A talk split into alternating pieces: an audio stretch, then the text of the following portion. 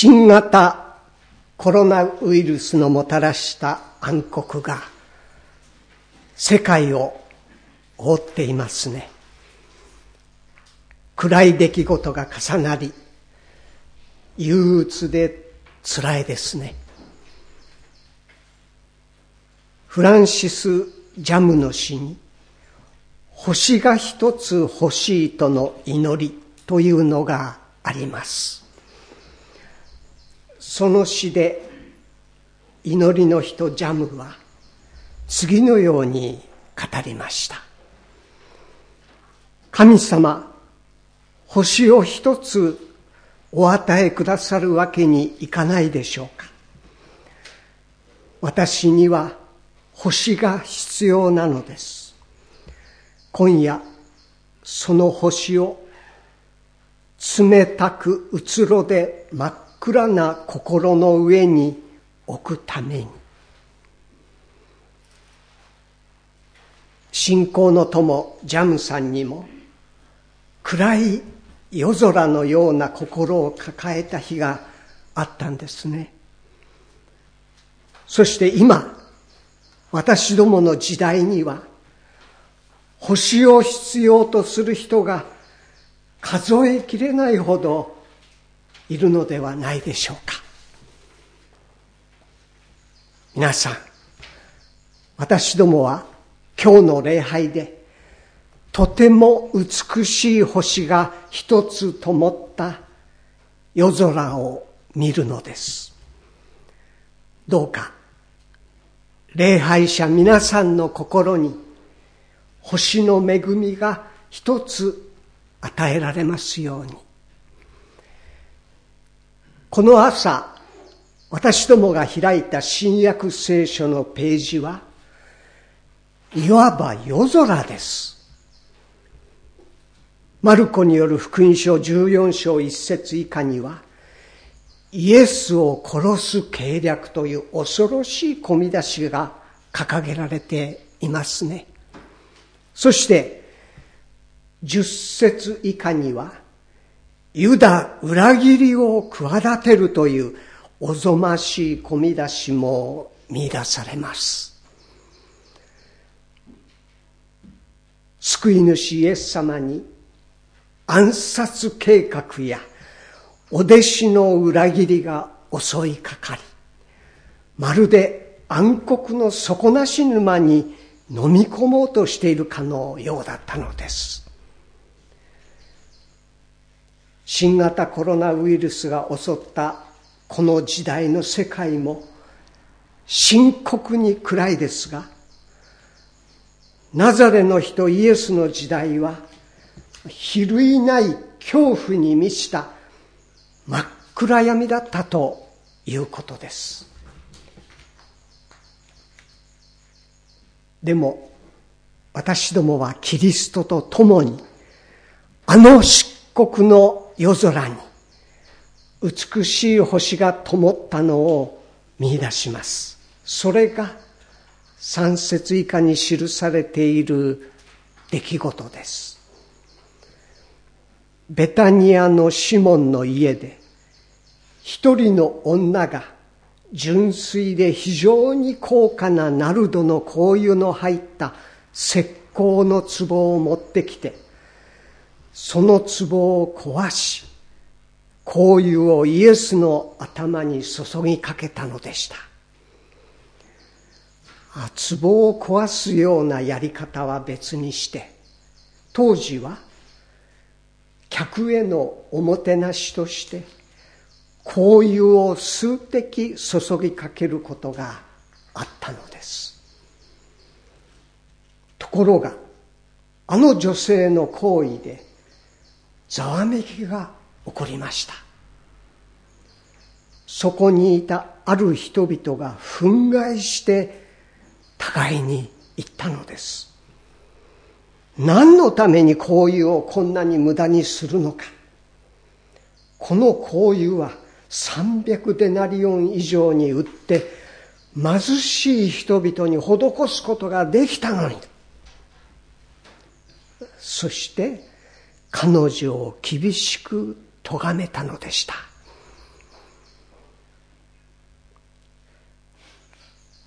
神様は私どもの人生についてどんな判断をなさるのでしょうか。さぞかし厳しい審判を下すに違いないと悲観的に考えている人がいるかもしれません。でもこうして聖書を読んでみると、人が他人に対してする判断も非常に厳しいですね。そして感染症が蔓延した世界は他人の怖さに打ちのめされた人々が見出される。人間不信が起こった社会ですね。そして、神様は限りなく温かく優しいということを語りかけるのが聖書です。旧約聖書の新明記に、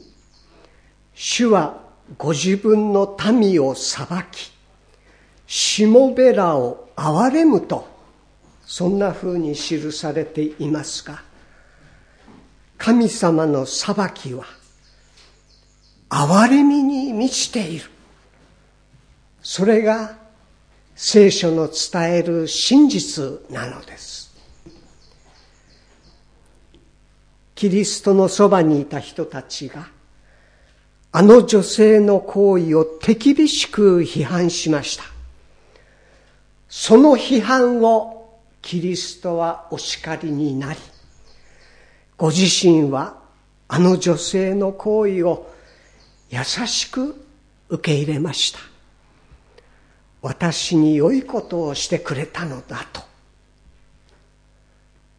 さらに、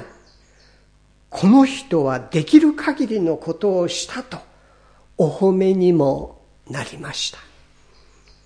それだけではありません。あの女性の行為は、キリストへの良い奉仕として普及の価値があって、美しい記念としていつまでも語り継がれると祝福しました。よく言っておく。私はこの聖書の、まあ、聖書学者の方々がそういうふうに訳したのでリスペクトしないわけにはいきませんがこの「よく」っていう翻訳はどうも違和感がありますこれイエス様がこれから言おうとする前に「アーメン」と唱えたんですね真実にっていうことを表す。アーメン。イエス様がお唱えになった。そして語り出された。その重さがよくっていう言葉に表れてるのかなって思うんですが。アーメン言っておく。世界中どこでも福音が述べ伝えられるところではこの人のしたことも記念として語り伝えられるだろう。イエス様はそうおっしゃったんですね。そうしてお言葉通り、この2000年間、キリストからスポットライトを当てられたあの女性の行為が世界中で話題になってきたのです。私が仕えた渋沢教会の女性たちの会が、ナルドの会と名付けられたモチーフもそれです。最近では昨年3月に創設された中海女性会ナルド献金という宣教活動資金の命名の動機にもあの女性の行為が思い起こされたのではないでしょうか。あの純粋なナルドの行為は300デナリオン以上に売ることができるという高価なものでこれお金の換算はとても難しいんですが100万円を大きく超えるかもしれない貴重な香水だったのです。そして、そのことが貧しい人々に施す方が良かったのにという批判を招いたのでした。でも、キリストイエス様がお示しになった愛から、あの批判の言葉を聞き直してみれば、批判者たちは目の前の人が持っていた切実な心を理解できないでいたのです。そしてそういう人たちは、そのままでは社会福祉の良い担い手にはなれませんし、貧しい人々の友にはなれないのです。あの女性がキリストに注ぎかけたナルドの香油は、あの人の将来への大切な備えだった。いつかやってくる結婚式。そういうかけがえのない時への蓄えだったと見られています。この人はできる限りのことをしたというキリストのお言葉はそういうずっしりと重い事柄に光を当てたものだったのです。六節のキリストのお言葉を英訳聖書、この先ほど唐沢先生の書棚を見ていましたら、これこれがありました。Good, Good News Bible という英語の英訳聖書ですが、これで6節のイエス様のお言葉を読んでみるとね、イエス様は、彼女は私のために美しいことをしたと言われたのです。beautiful thing 美しいことという英語が見出されます。新約聖書の言語のギリシャ語ではカロスと言うんですが、このカロスを私の手元にあったギリシャ語の時点で調べると、まず最初に美しいという意味だと記されていました。Good News Bible っていうこの英訳聖書は優しい英訳聖書だと言われていますが、この翻訳は決して間違いじゃない。イエス様は美しいことをしたと言われたのです。著名な聖書学者であったウィリアム・バークレーという先生は、やっぱりキリストイエス様は美しいことをしたと言われたのだと仲介していました。あの女性は人々から批判されましたけれども、でもそれはあの人の存在をかけた神様への真実な行為だったのです。あの人は、あの人がその時持っていたすべてを差し出し、力の限りの感謝や献身を表したのです。キリストはそういう美しい行為を喜び、慈しむ方なのです。キリストイエス様が私どもに求めているのは、火の打ちどころがない人生ではありません。破れがあっても、どこに破れのない人生があるでしょうか？人間は皆罪深く、的外れで、破れを作ろうのに苦労しているような存在です。けれども、キリストはそれでも良いと言ってくださいます。そして天の父なる神様から祝福されるような人間らしい心を持ちなさいと慰めてくださいます。キリストが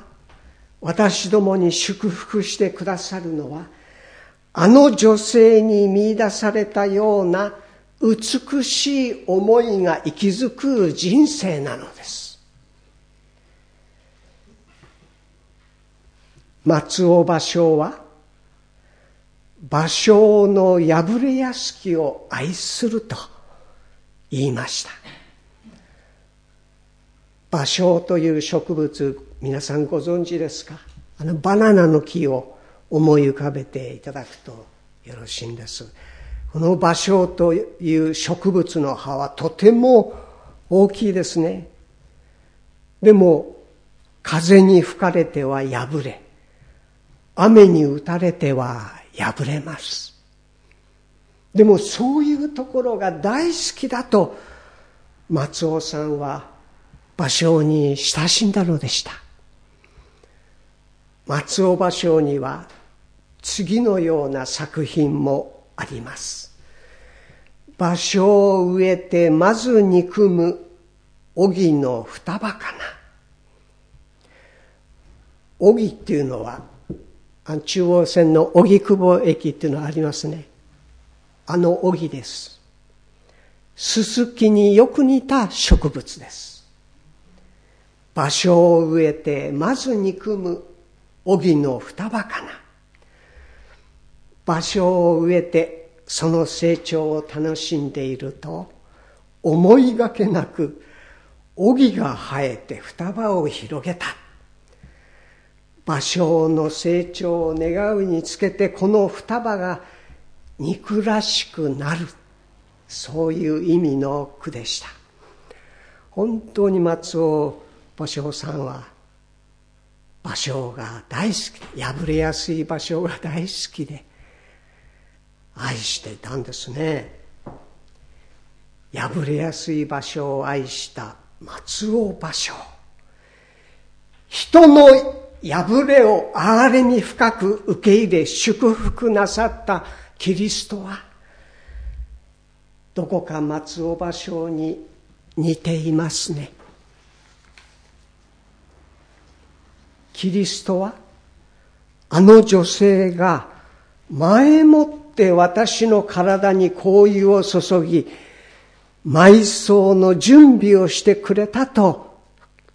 そういうふうに言われました。あの女性は預言者的なセンスを持つ人だったのでしょうか。そういうふうに受け取った人もいます。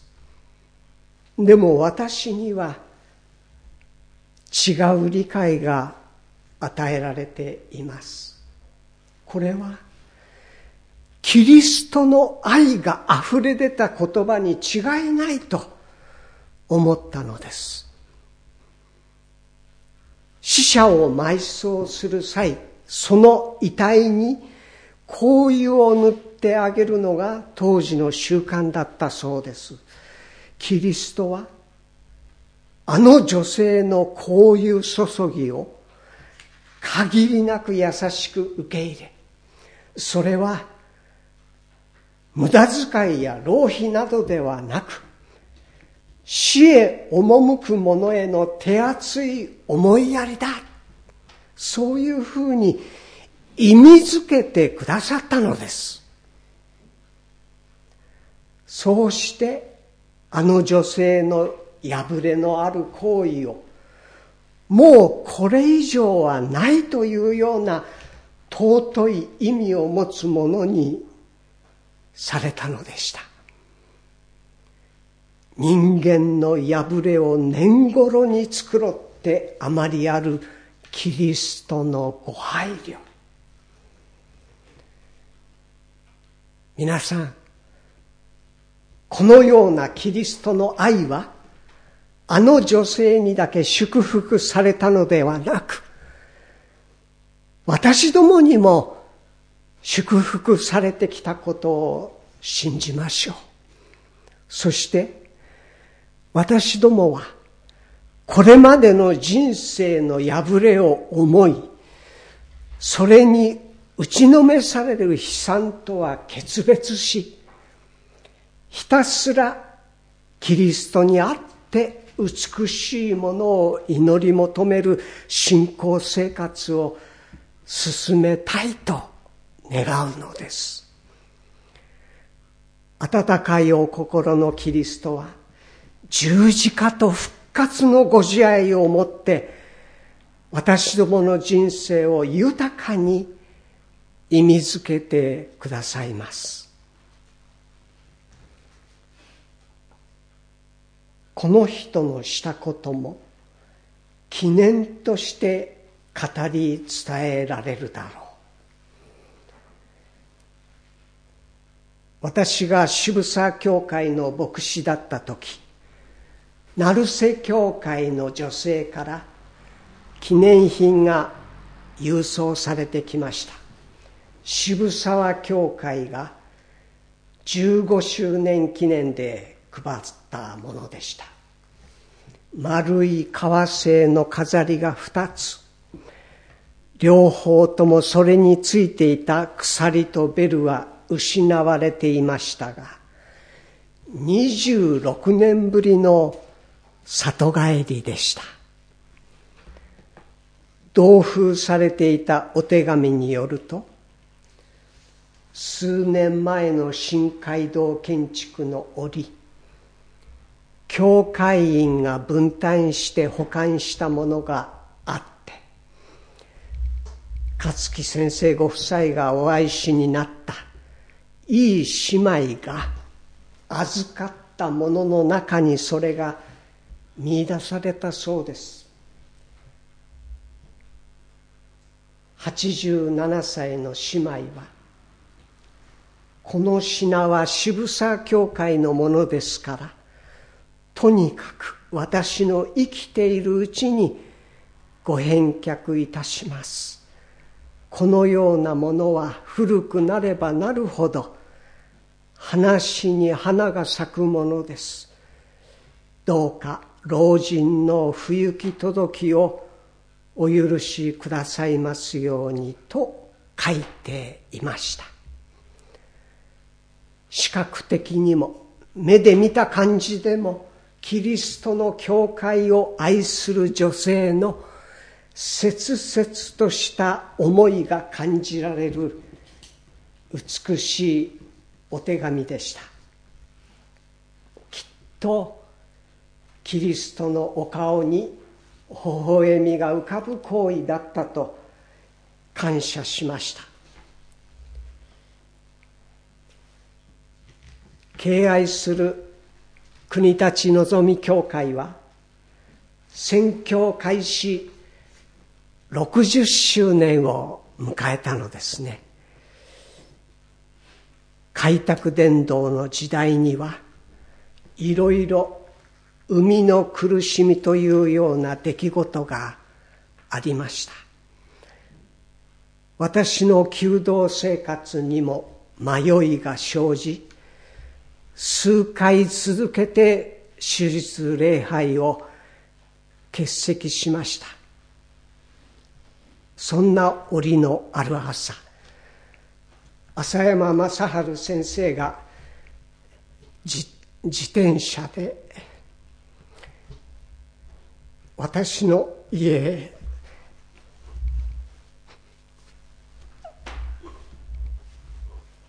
訪ねて来られました。雨の日で先生は黒い雨がっぱを着ていました。まだ日本仲介という支援体制もない時代でこの国たちの小さな群れは牧師の生活を支える力が乏しく浅山先生は牛乳配達をしていたのでした。その配達の途中だったかそれを終えてだったかは分かりませんが雨に濡れたカッパ姿の先生からどうしたんだと、まあ、問いかけられた私は反射的に今度の日曜日は行きますと答えました。あの牧会的配慮の訪問をいただけなかったら今日の奉仕もなかったかもしれません。白黒写真のような記憶ですがでもキリストイエス様が色づけてくださり美しい感謝の思い出になっています。どうぞ皆さん私どもも小さいことの繰り返しで良いのだと思いますから美しいことを追い求める祈りの道づくりへと導いていただきましょう。人生に吹いてくる、信仰生活に吹いてくる強風や激しく打ちつける雨で破れたとしても、どうかキリストのご自愛に支えていただきながら、美しい心を持ち続ける皆さんでありますように。そのことがきっと隣人への良い奉仕につながります。お祈りしましょう。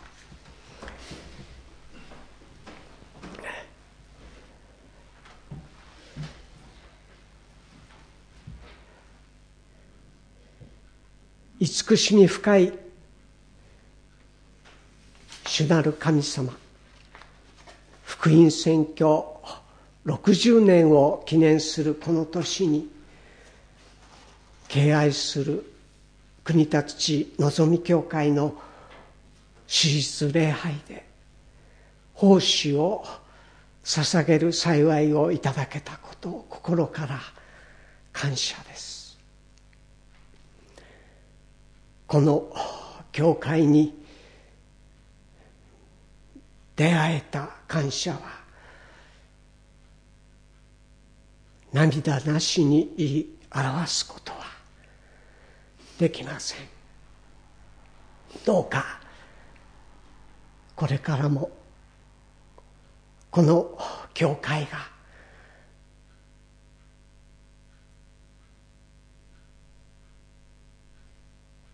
暗い厳しい時代がますます大変なものとしてやってくるかもしれませんが星のように美しく輝くもの暖かく明るいものを灯していくことができるように強め導いてください。今日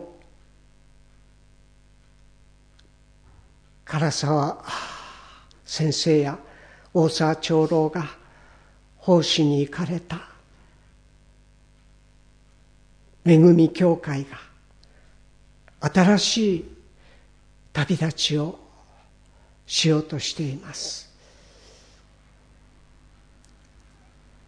お迎えになる石塚先生ご夫妻を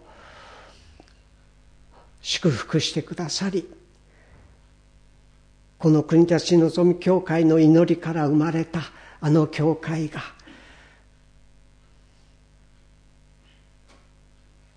あの地でも星のようなものを灯して検討することができるようにお願いします。今日礼拝を共にした皆さんの今日から始まる新しい一週間の祈りの道に主イエス様の微笑みかけが豊かにありますように主イエス様の皆によってお祈りいたします。アーメン